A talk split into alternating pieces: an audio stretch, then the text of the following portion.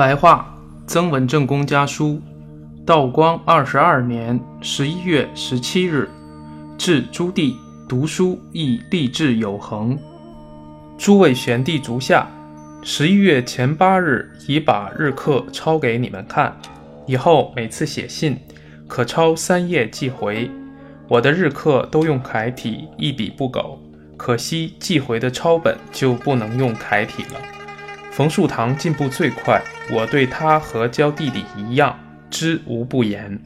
可惜弟弟们不能在这里与树堂天天切磋学问，我无热无刻不叹息。九弟在京城一年半，我懒散不努力。九弟去后，我才稍微能够立志，所以我太有负于九弟了。我常对差云说：“我想尽孝道，除此没有别的事更重要。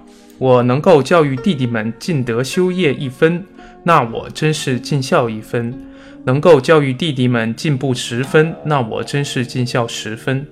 如果完全不能教弟弟们成名，那我是大大的不孝了。九弟之所以没有长进，是我的大不孝。”指望弟弟们发奋励志，念念有恒，以弥补我的不孝之罪，那就很有幸了。戴云与义武近来也有日课册，可惜他们的见识不够超越。我虽天天和他们谈论，他们却不能一一领悟，还怀疑我说的太夸张了。但戴云近来很勤奋，将来一定有成就。何子敬近来对我很好。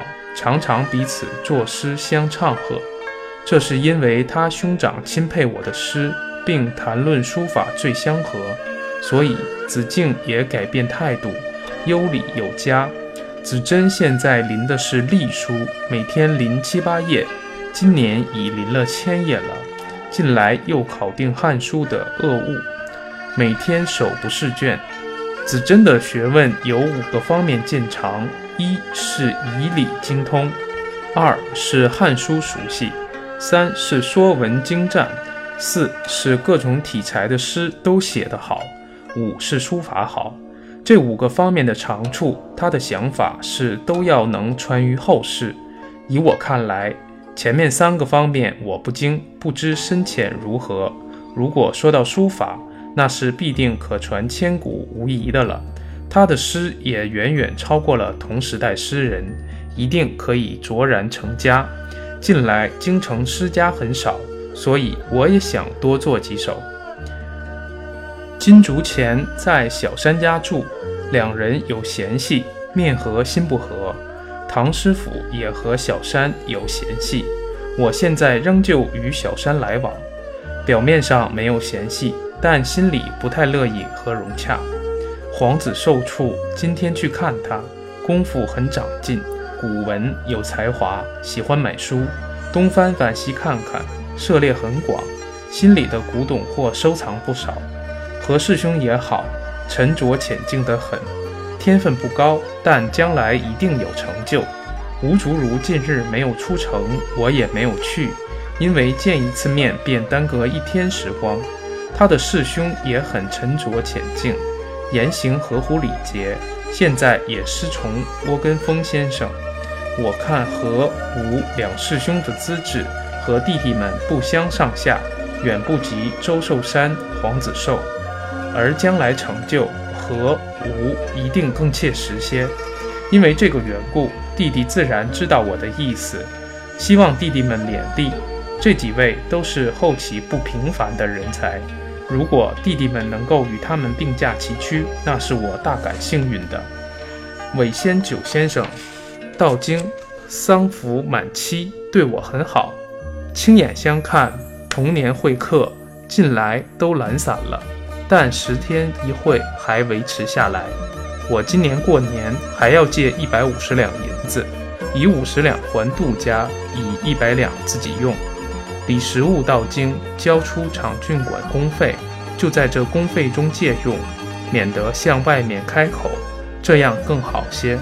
不然的话，又要张罗一番。门上陈生因为一言不合拂袖而去，所以我做了一道奥农诗，现在换了周生做门上比较好。我读易吕风丧妻同仆。相曰：以吕与下，其义丧也。解释人说：以吕与下者，就是说看童仆好比路人，刻薄寡恩，漠然无情。那么童仆也把主人看作路人了。我对待下人虽说不刻薄，也看得如入人，所以他就不尽忠报效。今后我要把下人当作自己家里人一样，亲如手足。办事虽要求严格明白，而感情上还是以沟通为贵。贤弟对待别人也要知道这个道理。我每听到邮差到，便望有家信。不知能不能设法多寄几封？如果寄信，那弟弟们必须详细写日记几天，姓甚。